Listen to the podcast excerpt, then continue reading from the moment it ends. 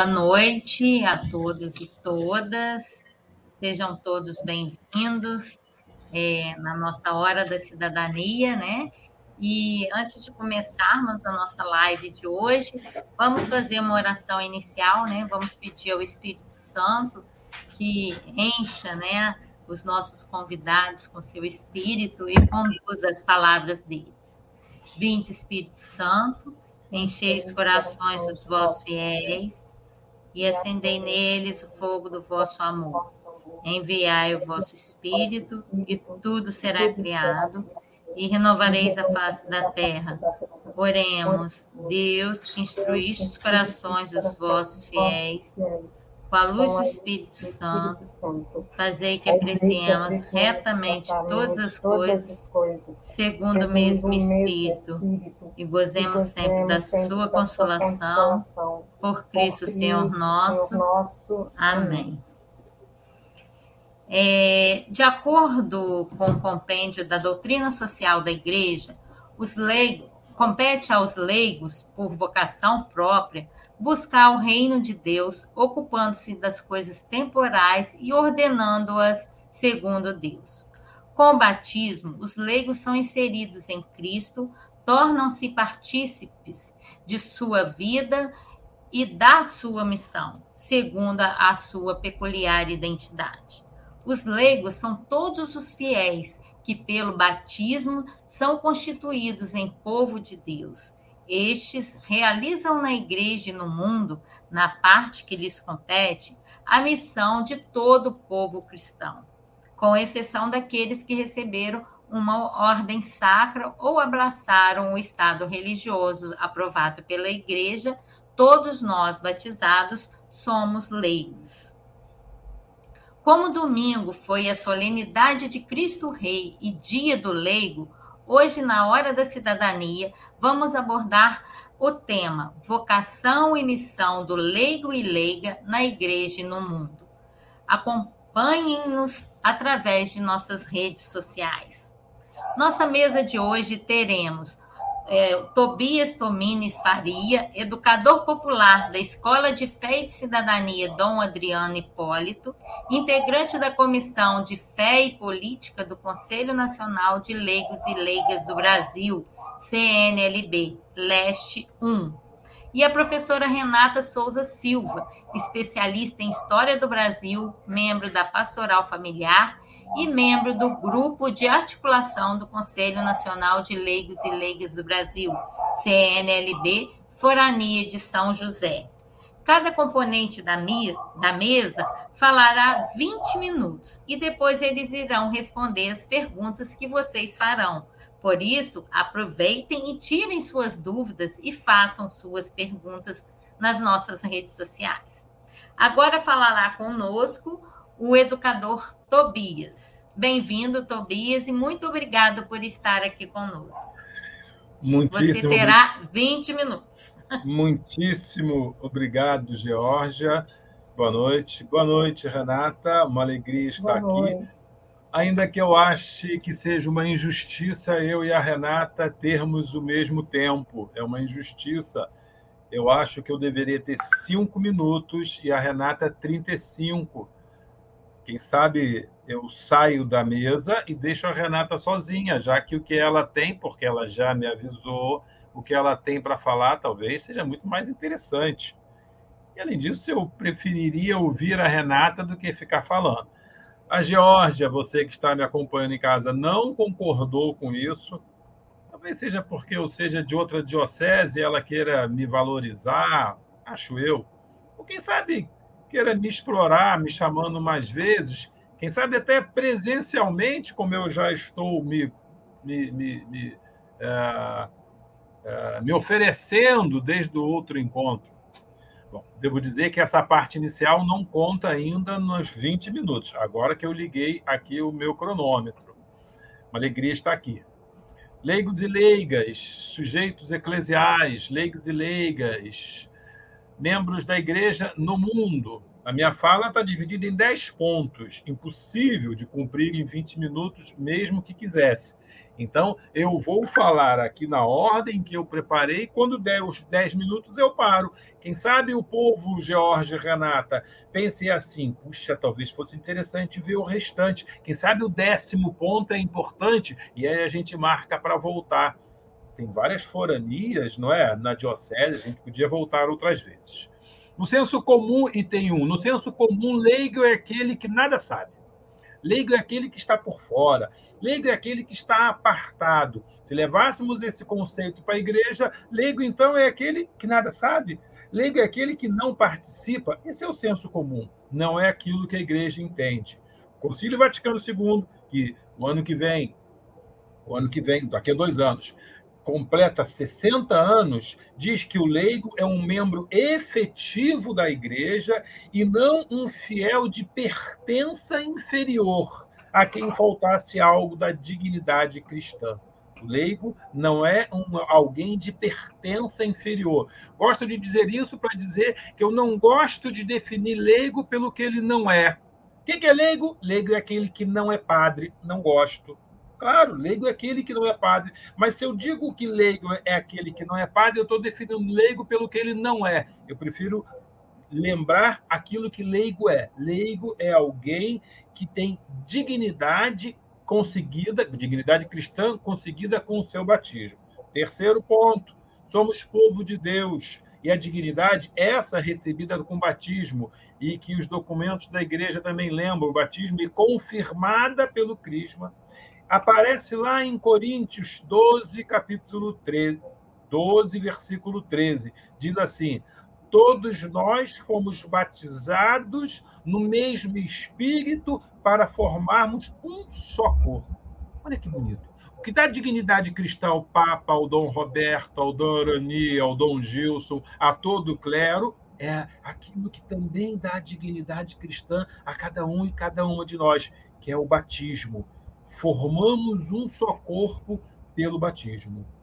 Quarto elemento, estou ali acompanhando o horário. Quarto elemento, leigo é aquele sujeito eclesial. E o que é o sujeito eclesial? Separei quatro, quatro possibilidades. Primeiro, nós somos chamados a sermos livres e responsáveis.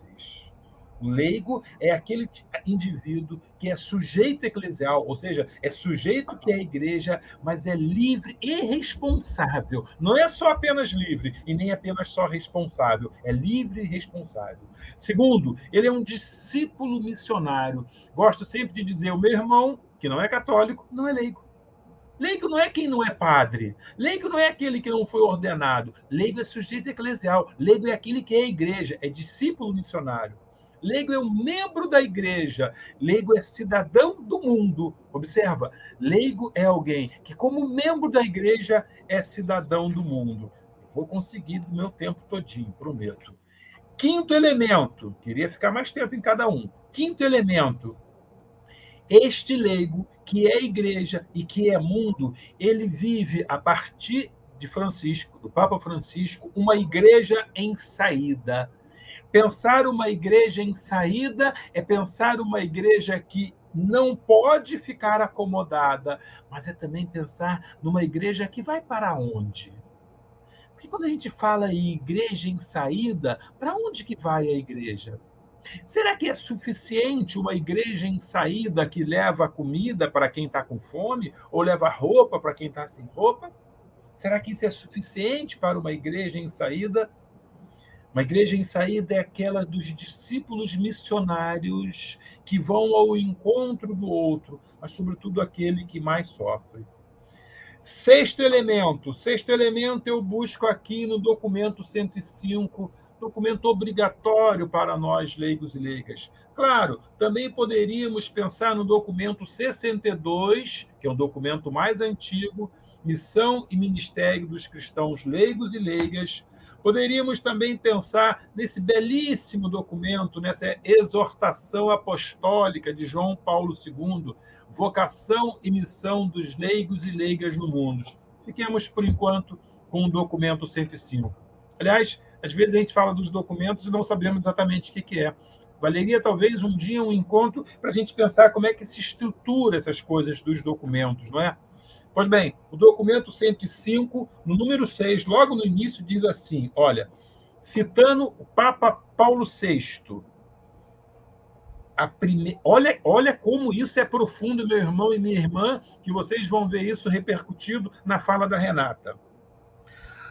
A primeira e imediata tarefa do leigo não é a instituição e o desenvolvimento da comunidade eclesial. Papa Paulo VI. Não é o desenvolvimento da comunidade eclesial. Esse é o papel específico dos pastores, dos padres, dos bispos, do clero. O papel primeiro do leigo é o vasto e complicado mundo da política, para todo mundo se arrepiar, da política, da realidade social, da economia, como também da cultura, das ciências, num tempo de negação. Tempo de negação sou eu que estou falando. Num tempo de negação da ciência, das ciências, das artes, da vida internacional. Isso é o papel do leigo e da leiga, segundo o Papa Francisco, que o documento da Igreja do Brasil, documento 105, cristãos leigos e leigas na igreja e na, e na sociedade, repercute. E ele diz: nas realidades abertas à evangelização, como sejam o amor, a família, a educação das crianças e dos adolescentes, o trabalho profissional e o sofrimento.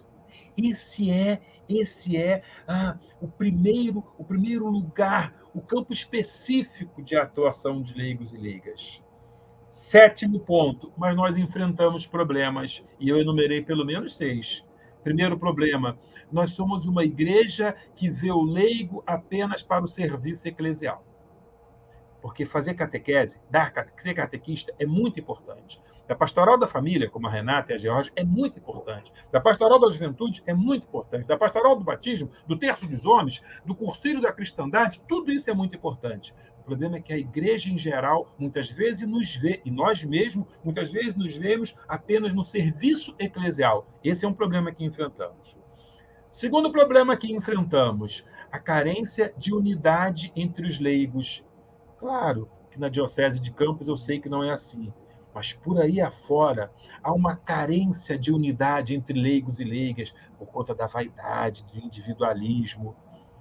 Terceiro problema que enfrentamos, estou no sétimo ponto. Terceiro problema que enfrentamos, a sacramentalização.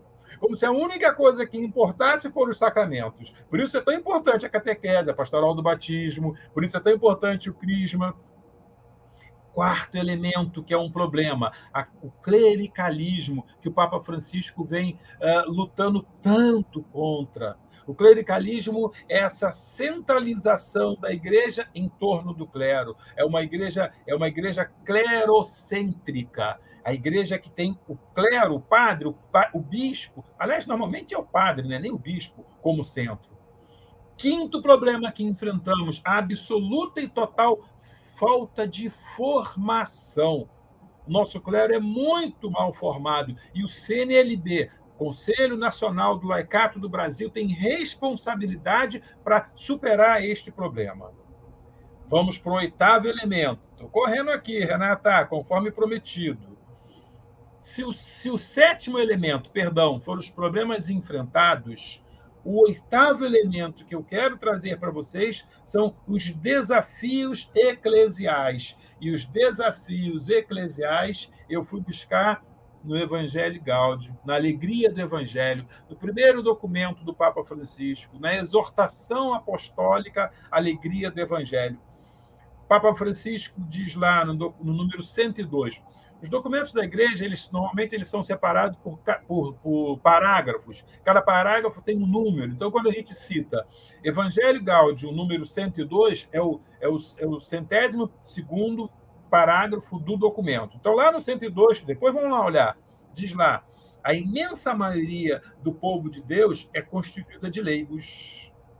Muitos leigos, só que o problema é que muitos leigos não assumem as suas responsabilidades. E diz mais: problema, um outro problema, é que muitos leigos não encontram espaço por um excessivo clericalismo. E, além disso, por outro lado, a atuação dos leigos não pode ser apenas na igreja. Sabe por quê? Porque o Papa Francisco diz que a atuação apenas da igreja não transforma o mundo.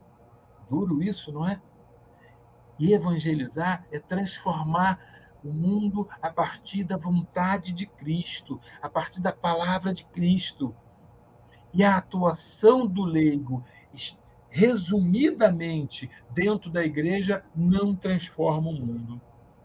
Sabe, disso advém duas tentações. Duas tentações.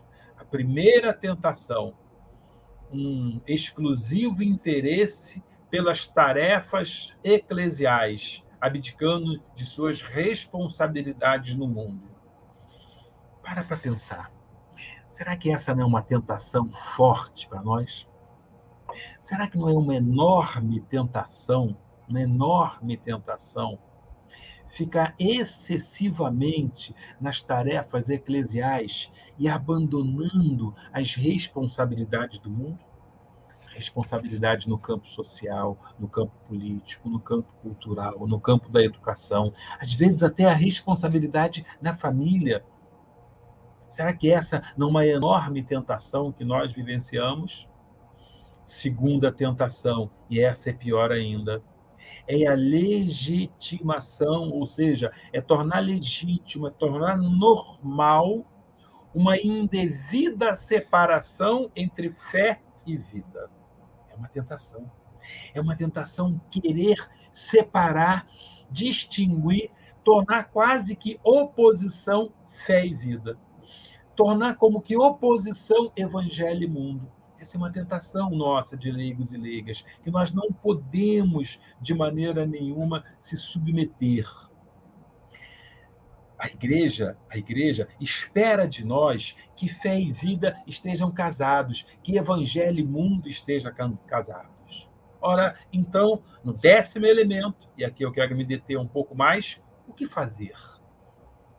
O que fazer? O que fazer, a, a, a Renata vai dar conta. Tá? Mas como eu precisava também de apresentar alguma coisa no que fazer, eu recupero aqui de novo o documento 105. Aí ele vai lá no número 163 e diz assim, ó, número 163. Ó, eu vou ler, vou tentar ler aqui da forma como está colocado.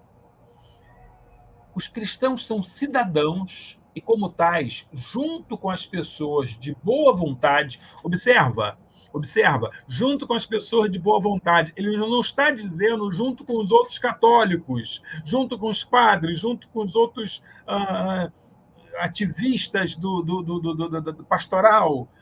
Não. Junto com as pessoas de boa vontade, são interpelados a assumir ativamente essa cidadania em sua plenitude. Os cristãos são chamados a isso. Isso é o que fazer. E aí, ainda nesse número 162, 163 do documento 105, diz assim: olha que delícia, eu adoro repetir isso.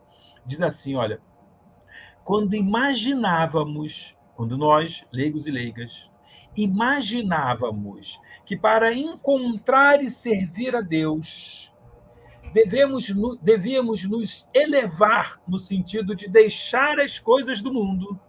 Quando imaginávamos que para encontrar e servir a Deus, nós devíamos nos elevar no sentido de deixar as coisas do mundo, vemos no Evangelho, ainda no Evangelho, o testemunho, o testemunho contrário do próprio Deus. Ele desce e entra no nosso mundo e na nossa história o nosso Deus se faz história, o nosso Deus se faz homem, o nosso Deus nasce de uma mulher, o nosso Deus nasce numa família, o nosso Deus tem um pai ainda que é adotivo, o nosso Deus é um trabalhador, o nosso Deus era um carpinteiro, o nosso Deus faz história. Olha, quando imaginávamos que para encontrar a Deus deveríamos deixar o mundo, Deus nos mostra que é o contrário. Ele assume, ele vai ao nosso encontro. Dessa forma, dessa forma, também nós cristãos, também o cristão para seguir e servir a Deus, deve descer e entrar no mundo, em tudo que é humano, em tudo aquilo que constrói mais ainda humano e que nos humaniza. Documento, documento da CNBB, documento da Igreja do Brasil para os cristãos leigos e leigas diz que para seguir e servir a Deus é preciso descer e entrar em tudo que é humano, ou seja, entrar no mundo. Olha que bonito. E o outro número, ainda o número 164, esse eu falo, não importa o que, que eu vou falar, eu, eu cito essa, essa afirmação, essa afirmação que é também do documento de Aparecida, não é? é do encontro de Aparecida, que agora estamos é, fazendo uma revisão, não é, na Assembleia Eclesial do documento de Aparecida. Ele diz assim, e já falei sobre isso no último encontro. Não, aqui não falei. Olha, ser cristão, sujeito eclesial e ser cidadão não pode ser visto de maneira separada. Os bispos da América Latina falaram isso no documento de Aparecida e o documento 105 da CNBB repete: ser cristão, ou seja, ser seguidor de Cristo, e ser cidadão, ou seja, estar no mundo, não pode ser visto de maneira separada. Por isso que é belíssima a pastoral da cidadania. Por isso que é um absurdo não ter pastoral da cidadania em tudo quanto é paróquia, em tudo quanto é vicariato ou forania. E ele continua: a construção da cidadania no sentido amplo e a construção da eclesialidade nos leigos, não é nuclear, não é nuclear, é nos leigos a construção da cidadania e a construção da eclesialidade, ou seja, a construção do ser igreja nos leigos, é um só e único movimento. Por fim, e com isso eu concluo, pelo menos consegui aqui, Renata, deixar um minuto para você. Olha como é que eu sou um homem generoso. Não é preciso sair da igreja para ir ao mundo. Como não é preciso sair do mundo para entrar e viver na igreja. Concluo lembrando, então, que não há, primeiro, alguns elementos. Primeiro, não há contradição, ao contrário, não há contradição entre ser cristão e estar no dia a dia, no mundo, realizando ser igreja. E quando a gente diz no dia a dia, eu insisto em tudo do mundo, inclusive na política, nos movimentos sociais, na cultura, na arte. A contradição é, sendo igreja, não estar nesses espaços. Essa que é a grande contradição. Essa que é a contradição fundamental. Primeiro elemento. Segundo elemento, segundo elemento. O nosso Deus que se fez carne, o nosso Deus que se encarnou e que veio viver como nós, espera de nós que para segui-lo nós estejamos no mundo. Terceiro e último elemento para a gente concluir os documentos deixam claro. O leigo e leiga é a maioria, é a maioria do povo de Deus. Nós somos povo de Deus. Cadê o documento aqui? Olha, documento do, do Concílio Vaticano II. Quando nós, pela primeira vez, fomos chamados de povo de Deus. Nós somos povo de Deus e uh, a nossa relação com a igreja como um todo e com o clero não pode ser de serviçal, não pode ser de ajuda, não pode ser de apoio, mas nós temos uma missão a cumprir e essa missão, se nós leigos e leigas não cumprirmos, não será cumprida, porque esta é a nossa missão como leigo e leiga. Amém? Amém. Nossa, muito não obrigada, Tobias. Já não consegui, não consegui não... deixar tempo. Não consegui deixar tempo para Renata. Puxa vida, desculpa, é, Renata. Muito bom. Eu acho que é, nós, né, leigos e leigas, nós precisamos escutar, né, você, igual agora a Renata vai falar, porque é, os leigos têm que ir em saída mesmo e ser mais participativo, participar das pastorais, igual você falou, né? Eu gostei quando você falou ser cristão, sujeito eclesiástico é, e ser cidadão não pode, podem ser vistos separadamente.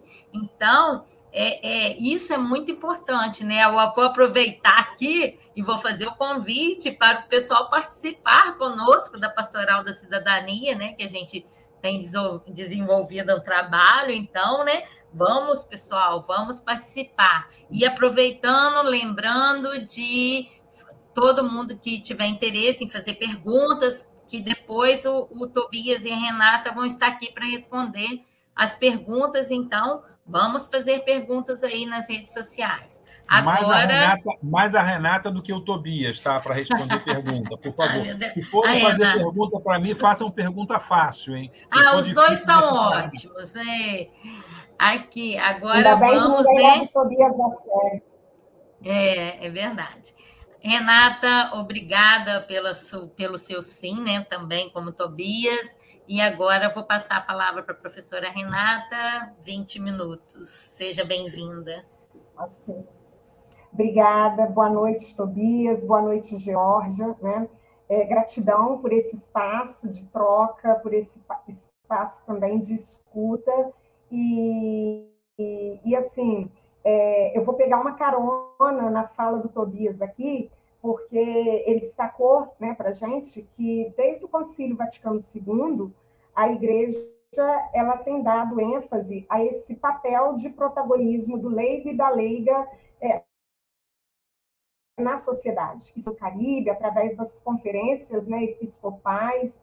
É, o Tobias citou para a gente também a importância é, da conferência de Aparecida, né, que foi em 2007, e já nessa conferência o leigo ele é apresentado né, como um sujeito eclesial, ou seja, é como alguém que é enviado com clareza, com consciência da sua identidade, da sua vocação, é, da sua espiritualidade e também da sua missão, né?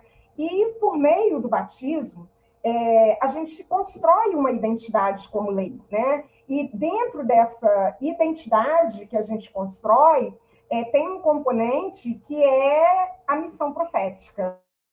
Né? Todo batizado ele é chamado a exercer uma missão profética. E, e eu acho interessante a gente argumentar, a gente questionar, é, mas o que, que, isso significa? Né? O que, que é, é, exercer uma missão profética? Qual a natureza dessa expressão? Né?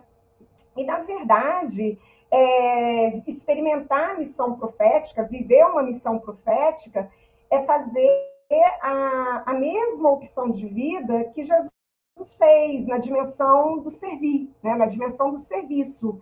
É, servir no sentido de agir para gerar vida e vida em abundância e vida para todos nós. Né? Então, quando a gente fala é, em missão profética, na verdade, essa expressão ela, ela se coloca hoje como algo urgente e extremamente necessário né, nos dias atuais. Por quê? Ter, é, qual o sentido disso? O que, é que significa ter voz profética? Né? Na verdade, significa a gente ser capaz né, de assumir uma postura é, de denunciar tudo aquilo que oprime o povo a radicalidade da, da novidade cristã, ela se encontra nessa voz profética, nesse anúncio profético, né? nessa missão profética que nós somos chamados a exercer desde o nosso batismo. É aí que está a radicalidade é, da nossa missão enquanto cristãos, né? enquanto leigos e leigas. Denunciar, né? É, seria um dos pressupostos, denunciar as situações de injustiças, né? E aí a gente pode se perguntar assim, é, mas quais são as injustiças que a gente vive hoje? E aí eu acho, sim, né, que 20 minutos seria um pouco para gente, poucos para a gente poder dar conta de todas as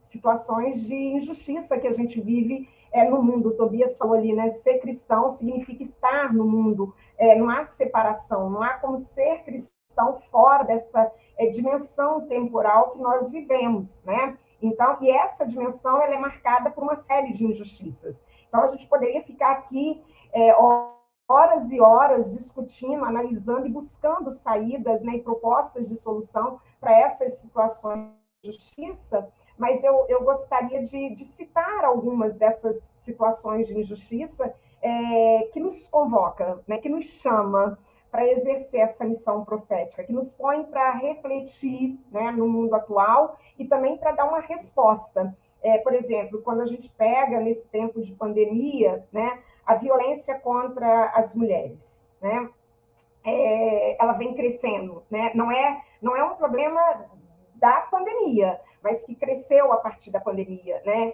E a violência que nas suas múltiplas formas, né? As mulheres elas são vítimas de um machismo, de um patriarcado, né? É, de, de posturas extremamente autoritárias, de violências que se manifestam de maneira física, de maneira psicológica, né? De maneira financeira. Ora, é, não é possível ser cristão sem dar uma resposta a essa situação de injustiça, né? Nós poderíamos também refletir aqui, por exemplo, sobre a, a, a injustiça que se manifesta quando a gente trata da questão é, do racismo estrutural que hoje é uma realidade, né? É, aliás, em todo o tempo, em todo o processo histórico de constituição do Estado Nacional Brasileiro, ele está presente. Então, assim, e é essa violência, essa questão do racismo estrutural, ela se manifesta, por exemplo, ela reflete, né, ela traz reflexos, é, por exemplo, no sistema carcerário brasileiro, né, quando a gente olha para esse sistema carcerário, ele, ele revela-se como algo que tem, é uma justiça que é branca, é uma justiça que ainda é, ela é muito burguesa, né? Por quê? Porque ela torna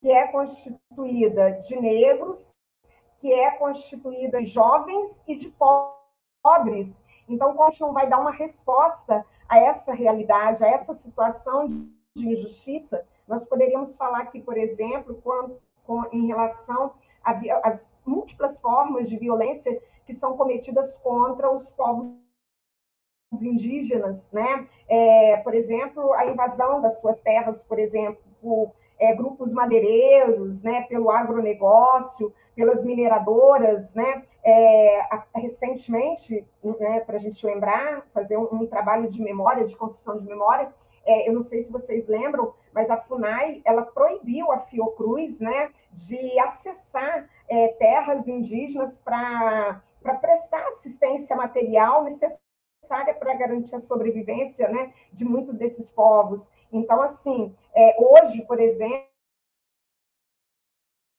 né, a casa comum, que o Papa Francisco tanto é, pede a nossa atenção, né, é, 300 balsas né, no Rio do Iapoque, isso, isso é revelador de uma situação de violência. E como é que a gente, que é cristão, é, vai ficar calado? É, eu penso muito também na, nas formas de violência que são cometidas contra é, de injustiças né, que são cometidas contra a população de crianças e de jovens dentro do nosso país, e isso, até pela minha função, é, né, o meu pauta da elaboração de políticas públicas é, que valorizem uma educação né, de qualidade, que contemple a formação do indivíduo na sua totalidade, uma educação humanista realmente, e não uma educação voltada só para a formação de mão de obra barata para ser mercado. Ainda hoje eu conversava com um amigo meu, né, partilhando no ambiente de trabalho, e, e, e esse amigo disse assim para mim, que um, um jovem que estava terminando a terceira série, está terminando a terceira série do ensino médio, disse assim: quer ver, é, como eu posso terminar a terceira série sem conseguir fazer é, uma declaração de renda, né? Essa pergunta ela é reveladora dessas situações é, de injustiça, né? Assim como a gente pode pensar também em situações de injustiça que atingem as diversas categorias de trabalhadores. Né? É, hoje em dia a gente tem o avanço de políticas neoliberais, né? essas políticas, elas de uma maneira geral, elas levam ao desmonte do Estado, né, ao desmonte de leis trabalhistas que foram usadas durante longos processos, né, de, que exigiram organização, mobilização, luta social, e hoje a gente assiste, né, a desconstrução do Estado, o desmonte dessas leis, né, é uma situação de injustiça também. E, e faz parte dessa missão profética também é, a questão faz parte também a questão da, da, da, da missão profética, o reconhecimento e a participação nas organizações políticas e sociais comprometidas é, com a consolidação da dignidade humana. Né? Temos. Tem muito tempo, tem muito tempo. Fica à vontade. E a gente está te ouvindo bem. Não, eu só estou com. Tá. Então, é, é, a gente é, faz parte da missão profética também é, o reconhecimento, né, a necessidade, da necessidade de participação nas organizações políticas e sociais que estejam comprometidas com a consolidação da dignidade humana, né? E quando a gente fala de participação política, o Tobias brincou na fala dele, né? Ele disse assim, a gente pensa logo na atuação dentro do partido político, né? Ou dos partidos políticos. E eu confesso para vocês que, que eu não consigo pensar a minha ação de leiga, né? É, e dos leigos em geral, é, de forma partidária. Eu acho importantíssimo né, a participação, o engajamento no partido político, a construção de partidos políticos, né? mas a gente também não pode ter uma visão reducionista é, nesse, no sentido da ação política vinculada ao partido, né? porque é possível agir é, já que a gente está numa pastoral da cidadania. Politicamente, é possível a gente agir como cidadão, né? É possível a gente exercer a nossa missão profética em grupos como, por exemplo, a escola, né? É, quer é, pessoa mais política, né? Quer pessoa com potencial para exercer essa missão profética é, de maneira mais plena do que a figura do professor, né? É, é, dentro dos sindicatos, dentro das ONGs, é, dentro das diversas pastorais né, ligadas a, ações sociais, enfim, né, há vários grupos né, é, é, que a gente pode, é, pode estar engajando e pode também estar exercendo essa missão profética, né? pode estar conduzindo o nosso agir dentro desses grupos. Mas uma coisa que eu acho muito interessante, que eu também estava partilhando hoje com um amigo de trabalho, é que quando a gente fala do exercício dessa missão profética dentro dos grupos, eu acho que a gente tem que ter um cuidado muito grande enquanto leigo, enquanto leiga, né? Por quê? Principalmente no uso que nós fazemos da linguagem. Porque a nossa apropriação conceitual, ela é um gesto político, e político no sentido mais pleno da palavra, né? Por exemplo, quando eu, enquanto professora, uso determinados conceitos, eu acabo refletindo para os meus alunos, as minhas e para os meus colegas de trabalho também, as minhas opções, as minhas posições. E essas opções e estas posições, elas devem prezar pela, é, pela postura de inclusão, né? Então, um exemplo que eu posso dar aqui nessa questão, né, para vocês, da, da linguagem, da importância que a gente tem que atribuir a, aos conceitos que a gente utiliza, né, e a linguagem, é, por exemplo, quando a gente usa a palavra denegrir, né? A palavra denegrir, é, em tese, é uma noção pejorativa da condição de negritude, né? Da condição do negro. É, quando você diz assim, ah, é, a coisa tá preta, e às vezes a gente solta essas expressões dentro dos grupos, né? E essas são só algumas das expressões, né, das diversas formas de linguagem que a gente usa. Agora, quando a nossa palavra, a nossa forma de linguagem, de estar e de agir, é, ela é violenta com o outro, né? Então eu preciso repensar o uso é, dessa linguagem, né? Como leiga, como leigo, né? Como sujeito eclesial, como pessoa que exerce, como cidadão que exerce uma missão profética, é fundamental que eu pense né, e que eu reflita sobre essas formas de linguagem que a gente usa dentro dos grupos, porque ela não pode servir para violentar, para diminuir, mas ao contrário, né, para re, é, resgatar a condição da dignidade humana. Né? E esse exercício, o exercício, melhor falando, da, da missão profética, ele pressupõe também a necessidade de conhecimento. Né? Da, principalmente da doutrina social da igreja. O Tobias apresentou aí para vocês uma série de, de, de, referências bibliográficas né, que são fundamentais. Por quê?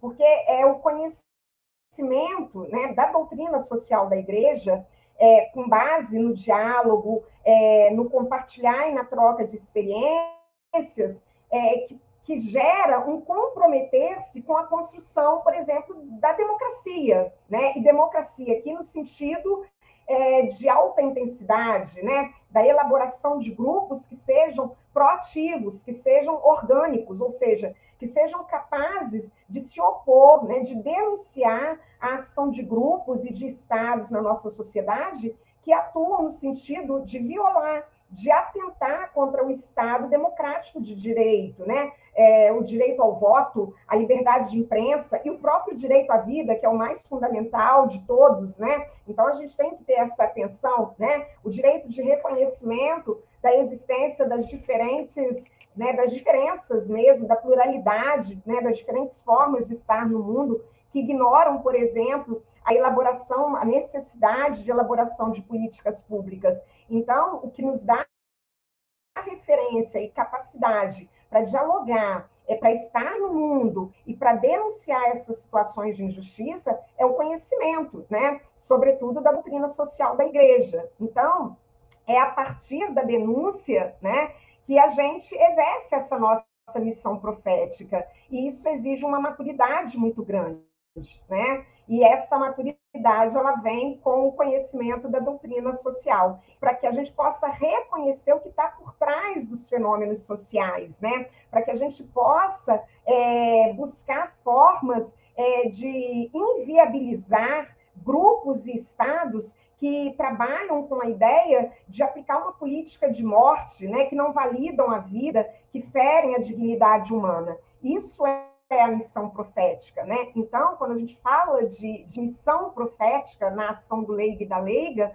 a gente está falando de um comprometer-se, né? Um comprometer-se com a luta pelos direitos humanos, de todos, né? de todas.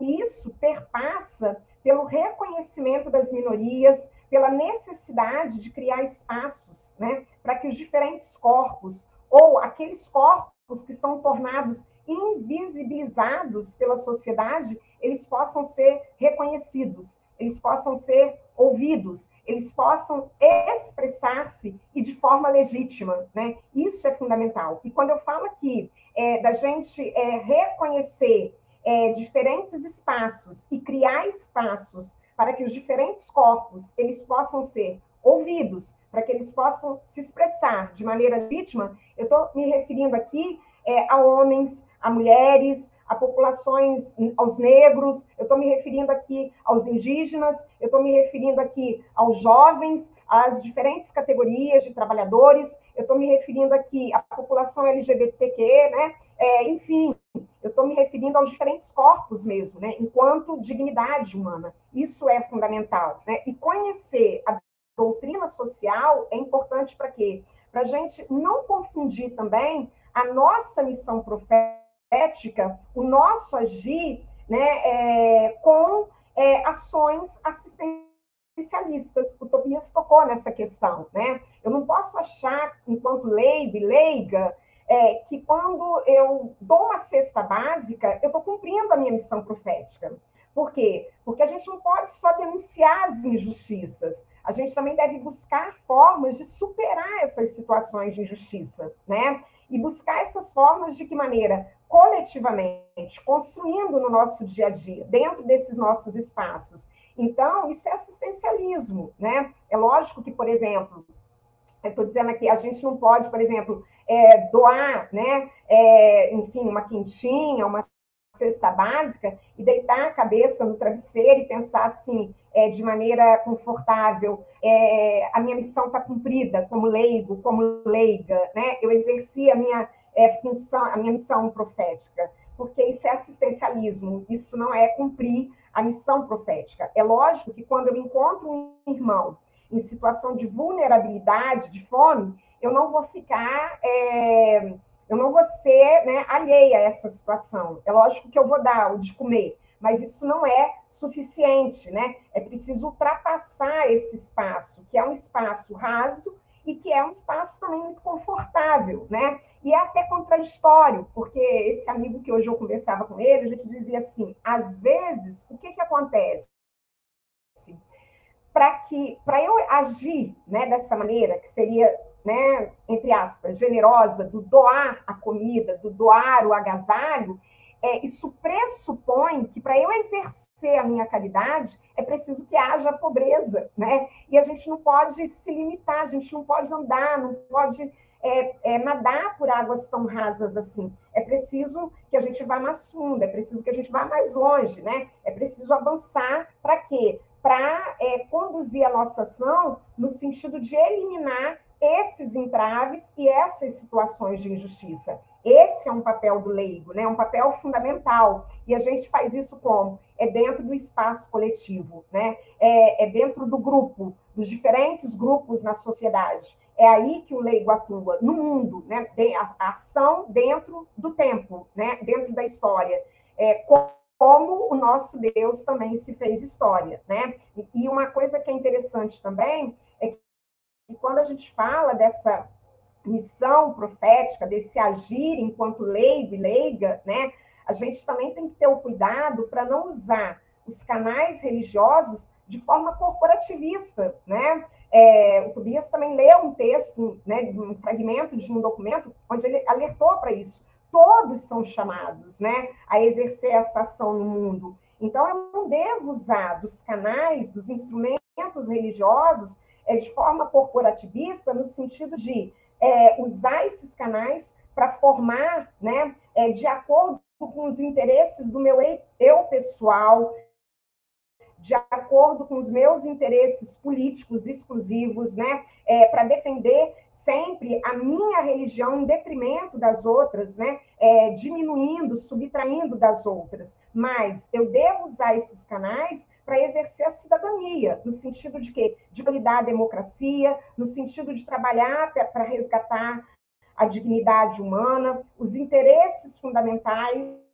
né, para a coletividade e não exclusivamente para o indivíduo, né? E assim, finalizando aqui, eu gostaria de, de, de citar é, uma, uma fala de um escritor que eu admiro muito, porque quando a gente fala da missão profética e a gente para para estudar né, a doutrina social da igreja e pensar nessa necessidade de, de, de agir denunciando e, ao mesmo tempo, buscando formas de solucionar e de ultrapassar os limites e as injustiças que são postas para a gente como leigo e leiga no tempo atual, isso à primeira vista parece algo muito pesado, né? A sensação que a gente tem é que a gente está lidando com algo que é muito pesado, né? A gente pensa assim, poxa, exercer, a Renata está falando ali, né? E exercer a missão, tem gente que fala assim, ah, já desanimei antes de começar, né? Porque parece pesado demais.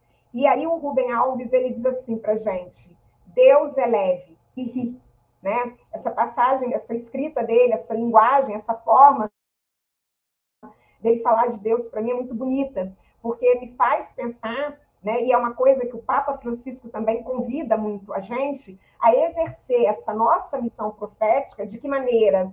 É, de maneira é, que a fé ela, ela consiga, ela seja exercida, né, de que maneira? Com alegria, né? É, a fé que nós professamos, ela deve impregnar as nossas ações, né, como cidadãos, né, sem né, o Tobias falar aquela dicotomia que coloca fé e, e, e vida é, em locais separados, mas ao contrário, a nossa fé ela tem que ser mobilizada para gerar a vida, né, e para combater tudo aquilo que diminui a vida, mas de que maneira? Com entusiasmo, com alegria, com desejo de estar na coletividade e de construir essa nossa ação como lei.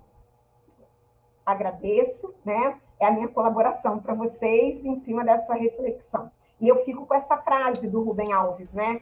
É, Deus é leve e ri. Ótimo, Renata, muito bom, obrigada é, é muito importante, né? Os dois, né? O que o Tobias falou para gente, né? O, o leigo, né, fundamentou o documento 105, e o que a, a, Renata veio colocando, né, eu até vou partilhar um acontecimento comigo, que, eu, que a Renata até sabe, eu fiquei muito uhum. triste, né, semana passada a nossa live aqui foi sobre é, é, a consciência negra, né, em que o professor Silvio e Humberto falaram, e o professor Silvio gravou um vídeo e fez uma matéria que foi publicada no Vatican News, então, e, e, eu achei, fiquei super feliz, né? Eu acho que é, o nosso trabalho, através da Pastoral da Cidadania, está sendo né, reconhecido. E ele colocou muito bem sobre o Dia da Consciência Negra. Eu estava num grupo de leigos, né?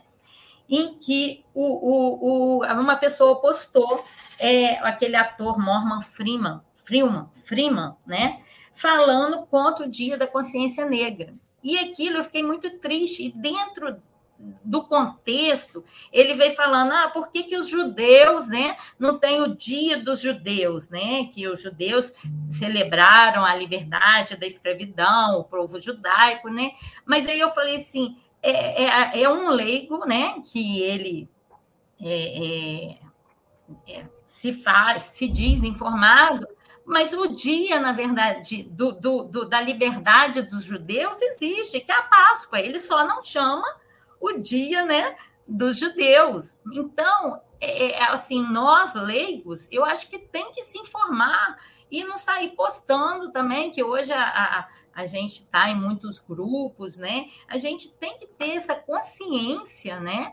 E, e não, não sair é, é, é, e reconhecer esses dias. Você vê o, nó, o próprio Vaticano. Então, isso para mim é racismo, não tem outro nome, né? Então, a gente tem que realmente é, é, ir em saída e a gente estudar, se informar, estudar os documentos da igreja, para nós leigos termos consciência do que a gente está trabalhando. E como a Renata falou, não podemos ter preconceito, gente. Que leigo, que cristão, Cristo não teve preconceito nenhum. Cristo veio ao mundo pelos pecadores, Cristo não veio pelo perfeito, né? pelo santo. Ele veio nos salvar. Então, e ele mesmo, como diz aquela passagem, né, atira a primeira pedra na mulher que estava lá, né, na, na, na ih, sumiu, desculpa. é, é... A mulher, a mulher adúltera. Adúltera, é. Desculpa, gente, é o cansaço do dia. Então, a mulher adúltera, e ninguém atirou a primeira pedra, porque todos nós somos pecadores, né? Então, eu gostei muito das duas falas. Agora, vamos, né, as perguntas. Teve alguns comentários, né, Luciano? Ou perguntas, perguntas aí para os dois. A necessidade em ser um discípulo missionário em saída vem do clamor do povo urbano, pois hoje oito em cada dez pessoas vivem nas cidades que estão mergulhadas nos problemas. O que fazer? Quer começar, Renata? Pode ser. Eu penso que o engajamento, né? É, primeiro, eu acho que a gente, para resolver os problemas, a gente tem que conhecer, né? Conhecimento, eu acho fundamental. É, é, educação.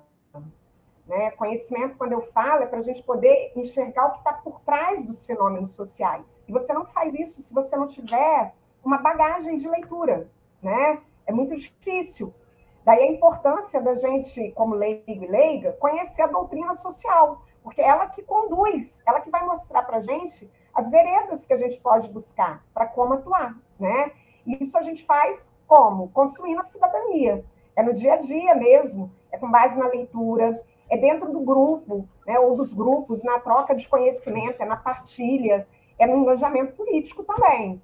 É, eu, particularmente, acho que a, é, você ter uma posição partidária com clareza é fundamental, né? Isso é a minha visão, é a minha interpretação. Eu acho que, de maneira partidária, porque a gente vive hoje um momento que é muito complicado, né? Onde é, se demonizou muito a atuação dos partidos políticos, independente da natureza para a democracia. Né? Porque eu acho que é necessário. O partido político é um instrumento para a gente interferir na realidade, né? E também não é dissenso entre ser cidadão e ter um partido político. Então, é, eu acho que são duas coisas essenciais: organização para mobilização e o conhecimento para orientar as nossas práticas e a gente buscar soluções. Tá.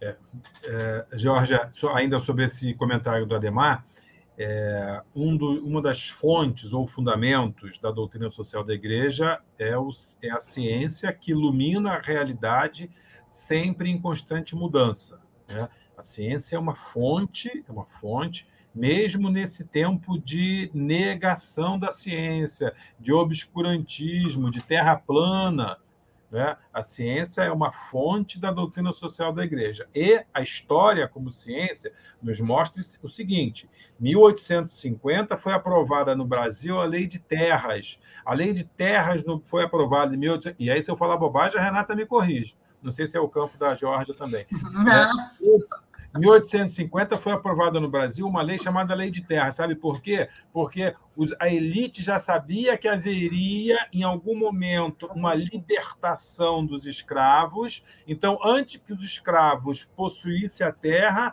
a Lei de Terras fez com que o latifúndio fosse concentrado na mão de poucos, como é até hoje. O Brasil é um dos poucos países que não realizou a reforma agrária.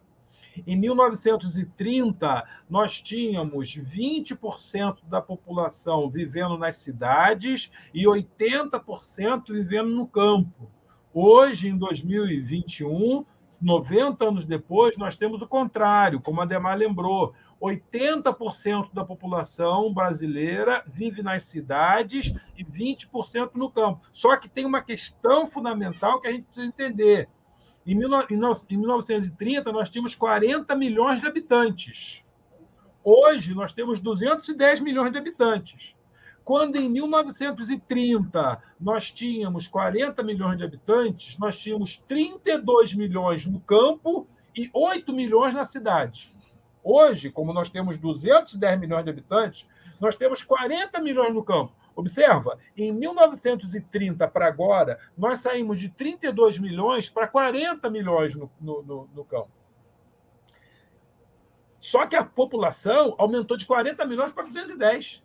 Então, hoje, em 30, nós tínhamos 8 milhões de habitantes na cidade. Hoje nós temos 178 milhões. É óbvio que não podia dar certo.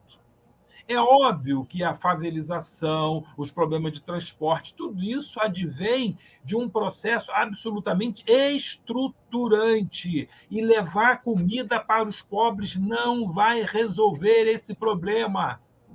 É isso que nós precisamos entender. E com isso, e a Renata lembrou muito bem, isso não quer dizer que a gente não tenha que levar comida para os pobres mas os problemas que nós enfrentamos eles são estruturantes. A ausência de reforma agrária no Brasil é um problema estruturante e a igreja se debruça sobre isso. Tem um documento, se quiser, eu pego ali para mostrar, sobre a questão agrária. Quer dizer, a ausência de uma reforma agrária faz com que, por exemplo, hoje vivamos nessas condições.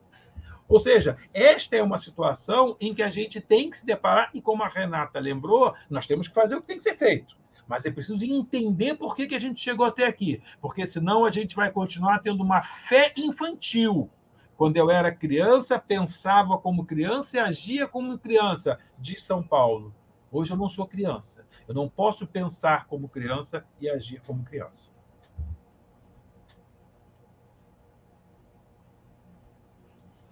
Outra pergunta. Nossa, eu estou aqui pensando com a fala de vocês. É, Ademar, de novo, desculpa, Ademar, que eu esqueci de falar seu nome. O Ademar, novamente, né, que fez a, a pergunta anterior. A educação popular também precisa se preocupar com as injustiças sociais. Aí, o ano que deixa, vem, aí, né, Tobias? Deixa eu começar dessa vez, Renata. Campanha da fraternidade do ano que vem. Educação, fraternidade e educação. Fala com sabedoria, ensina com amor.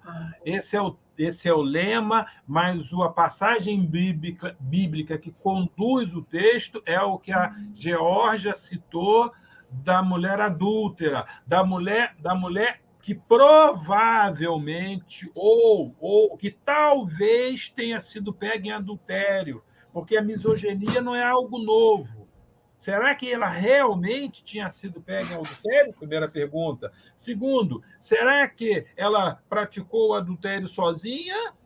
Se eu tivesse presencialmente com vocês e não estivesse gravando, eu diria algo mais duro, porque se aquela mulher foi pega em adultério, havia, havia certamente um adúltero do sexo masculino com ela, não é? Pois bem, o texto da campanha da fraternidade, no número Uh, no número 266, anotem aí depois para olhar, número 266, letra A, diz que uma das tarefas educativas urgentes na igreja e na sociedade é proporcionar formação de educadores populares nas comunidades eclesiais. E educador popular é aquele que educa, que educa com intencionalidade. É aquele que educa querendo transformar, porque é fundamental falar o que eu falei de 1850, de 1808, de hipotenusa e cateto, e de tudo isso é importante. Mas educação popular é algo muito mais importante, porque é a educação que tem intencionalidade transformadora. A igreja está falando isso. Então, a educação popular precisa e se preocupa, sim, com as justiças sociais. O problema é que as nossas catequeses, as nossas pastorais, parece que não estão tão preocupadas assim com isso, como a Renata insistiu tanto, por exemplo, na doutrina social da igreja. eu penso também né, que é um paradoxo a gente é pensar a educação popular sem questionar as injustiças sociais. Né? Eu não consigo é, pensar isso, né? eu não consigo fazer essa dissociação, senão não faz sentido nenhum. É o que o Tobias está falando, né? Educar para transformar, educar para criar novas realidades, novas formas de, de bem viver, né? É, esse é o sentido, não, não, não tem outro, né? Agora o Luciano, né, nosso agente da Pastoral da Cidadania, com a secularização da sociedade, a formação do catequista não seria fundamental para que ele forme a religiosidade do catequizano e, consequentemente, fazê-lo entender o que é igreja? Vai você, Renata, que senão eu vou ficar falando até amanhã de manhã. É fundamental. A última, vez, a última vez que eu fui fazer formação para catequista, eu falei sobre isso. Ah, provavelmente nunca mais vamos chamar naquela paróquia. Oh, meu Deus. Oh, meu Deus. Vai, Renata, você, que senão. Eu penso que para o é, clero, né, a formação do clero é fundamental. O Tobias falou disso. A gente tem um clero hoje que, infelizmente, ele não é bem formado. Né? E, então, é, é, fundamental. E entre os leigos do catequista, mais ainda, né? E é um processo de construção. Como é que você vai construir conhecimento? Como é que você vai trabalhar é, é, com, com o catequizando, né? Que ele é igreja, se você não está preparado para exercer essa missão, né? Isso pressupõe a necessidade de, de conhecimento, né? É, acho que não só do catequista, mas de todos os agentes de pastorais. Né? Você tem que conhecer né? A gente fala catequista e aí a gente imagina a, as moças da catequese que estão lá ensinando as criancinhas, né? mas todo mundo, é, todo cristão é chamado a ser igreja, a gente catequiza por meio das nossas ações. Isso só é possível quando a gente tem conhecimento. Então, quando a gente está dentro de um grupo pastoral, mais fundamental é ainda, né? porque a gente está formando. Né? Eu, eu penso dessa maneira, acho que é essencial. Né? Estudar a doutrina social da igreja, conhecer a doutrina social da igreja, amar a doutrina social da igreja. Ninguém, ninguém é, pratica, né? ninguém é capaz de ação reflexiva e transformadora se não gostar daquilo que faz. E só existe uma maneira de gostar: é conhecendo, é experimentando, né? é tateando, é, é colocando a mão na massa. Eu acho que é a única maneira que existe, acho que é fundamental. Excelente, excelente, porque quando a gente fala de catequista, eu espero que tenha vários catequistas nos ouvindo, e como a gente sabe que outras pessoas ouvirão depois, catequista não é só aquele que está lá, que cuida do rica, dos ritos de iniciação cristã, não é só aquele do batismo, aquele ah, da, da, da, da, da, da, da, da, da do crisma, ou, ou da Eucaristia. Não, todos nós somos catequistas. Todos nós somos catequistas. Mas talvez importasse lembrar o seguinte: muito mais importante do que ensinar os sacramentos, os mandamentos, a, a, a, a sei lá eu mais o quê, ou seja, ensinar coisas próprias da, da, da, da, da doutrina, da doutrina, muito mais importante era ensinar a ser solidário, é, é, é humanizar, é ser, é ser caridoso. E veja, veja, só para pegar um elemento fundamental que a Renata colocava logo na fala dela, quando eu dou comida a alguém, isso não tem nada a ver com caridade, isso é justiça. E justiça é infinitamente anterior à caridade. Caridade, caridade não se confunde com justiça, porque a caridade é um patamar superior à justiça. E justiça é uma exigência de qualquer cidadão, mesmo que não seja cristão, mesmo que não seja religioso. Dar de comer não é caridade, é justiça. Dar o que eu tenho sobrando não é caridade, é justiça. Caridade é outra coisa. Entretanto, seria papel da catequese, todas as catequeses, ensinar esse elemento. Ensinar, ensinar que no fundo, no fundo, eu preciso é ser solidário, não competitivo. Seria muito mais interessante que a catequese, que a catequese, por exemplo, levasse as crianças para uma experiência concreta de vida, lá no hospital, lá no orfanato, lá na uma experiência concreta.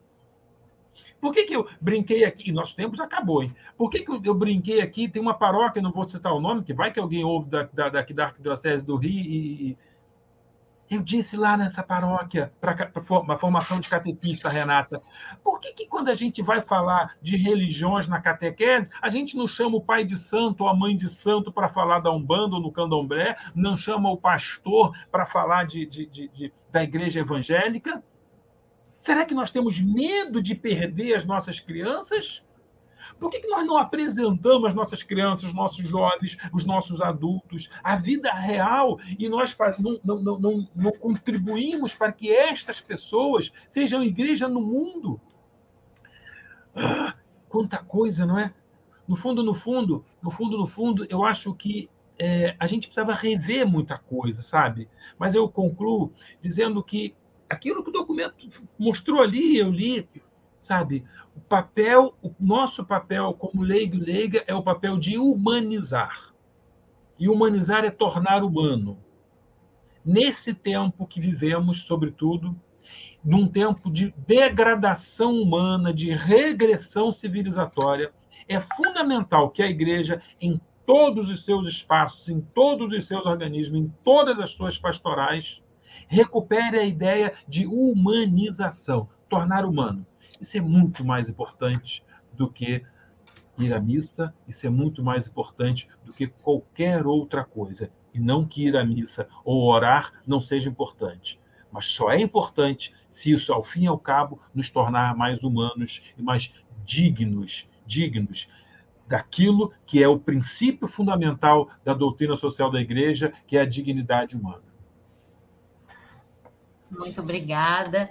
É, tem alguns comentários, né? Parabéns, Tobias e Renata, vocês são ótimos. É, é muito importante a humanização, né? Hoje, hoje a gente vive num mundo que está faltando humanidade, né? É, eu até outro dia eu estava comentando que com a Covid-19, né, com o que nós vivenciamos né, nesses dois anos, eu achei que ia melhorar, né? As pessoas iam se humanizar, ia e, infelizmente, eu acho que eu me enganei, né? Mas a gente pede a Deus sempre isso, né? E a gente, igual a Marlene está colocando, não há humanidade sem justiça, né? E Cristo, quando veio, ele foi justo, né? Ele foi, não sei quem falou, ah, às, vezes a pessoa fica muito nervosa, briga. Eu falei, Jesus brigou, né? Quando ele chegou no templo, saiu derrubando tudo, ele também teve aquele momento dele, né? E nós não podemos ser aquele cristão que escuta e tudo bem, a gente também tem que gritar, né? Eu acho que, nossa, a noite foi maravilhosa. Eu gostaria que cada um fizesse as suas considerações finais para eu fazer o fechamento. Renata? Eu vou, eu vou pegar como gancho para fazer a consideração final a fala da professora Marlene, que é muito minha amiga, é uma parceirona né, de, de caminhada mesmo, de construção, e de uma, a, gente, é, a gente tem muito isso, de trabalhar pela humanização. Né? E, e ela coloca aqui para gente né, que sem a humanização não há justiça. Eu também acredito nisso. Né? Eu acho que esse é o caminho, é, eu acho que é a forma da gente superar essas desigualdades. O Ademar colocou ali: sempre vai haver pobres, mas isso não naturaliza a pobreza, né? Sempre vai existir, vão existir pobres, mas eu não posso me acostumar com a condição de pobreza, seja ela de qualquer natureza que for. Então, como leiga, eu acho que o leigo ele tem que ser uma pessoa inquieta, né? Se ele for acomodado é porque alguma coisa não está bem é, é, na missão profética dele. É hora de parar um termômetro para ele parar e refletir sobre as suas posturas, né? Que cristão muito parado não dá certo, não. Então, assim, que a gente tenha essa inquietude, né? Que a gente esteja sempre buscando, querendo conhecer, debatendo, para estar no mundo. Né? Essa é a nossa forma de estar. Obrigada, Renata. Agora, Tobias. Muito bom, muito bom estar aqui. Obrigado, obrigado, Georgia, obrigado, Renata, obrigado a você que nos acompanhou. Tomara que, que essas reflexões continuem ecoando em cada um e cada uma de nós, não é? Tomara que isso é, possa servir de reflexão mesmo, permanente, permanente. E eu quero terminar dizendo que concordo plenamente com a Marlene Soares Germano e com Jorge Matos. A Marlene Soares Germano diz assim: que bom ouvir as reflexões da Renata e o Jorge Mato diz assim: Renata, como sempre, precisa e pontual. Eu quero. Eles são muito meus amigos. Eu quero. Eu quero. São do coração. Eu quero dizer para Marlene e para o Jorge que eu pensei que eu pensei em derrubar a minha internet para ela ficar mais tempo falando, mas como eu sou, como eu sou um, um falador, um falador compulsivo, não consegui. Foi um prazer estar na mesa com vocês duas, uma alegria. Eu vou até fazer uma foto aqui, pera aqui no meu computador, farei uma foto. Façam um sorriso bonito aí, as duas. Eu preciso fazer um sorriso para ficarem mais bonitas. Uh, pronto para colocar no meu, no meu Facebook para dar moral lá para minha para minha rede social. Valeu, pessoal. Muito bom. Tá bom. Um grande, grande Gente, abraço. Muito obrigada, muito obrigada. Quando acabar, né, fazer o fechamento, vocês dois aguardem, por favor. Gostaria de agradecer a todos, né, que, que aqui participaram conosco e conheça as redes sociais da Pastoral da Cidadania, ajude-nos a divulgá-las, curta, compartilhe, comente, salve. A Pastoral da Cidadania de Itaperuna conta com a colaboração de vocês, porque juntos vamos construir uma sociedade mais justa, solidária, igualitária e democrática, né? Então, muito obrigada. Em nome da Pastoral da Cidadania, agradeço a participação de todos. Obrigada e que Deus os abençoe.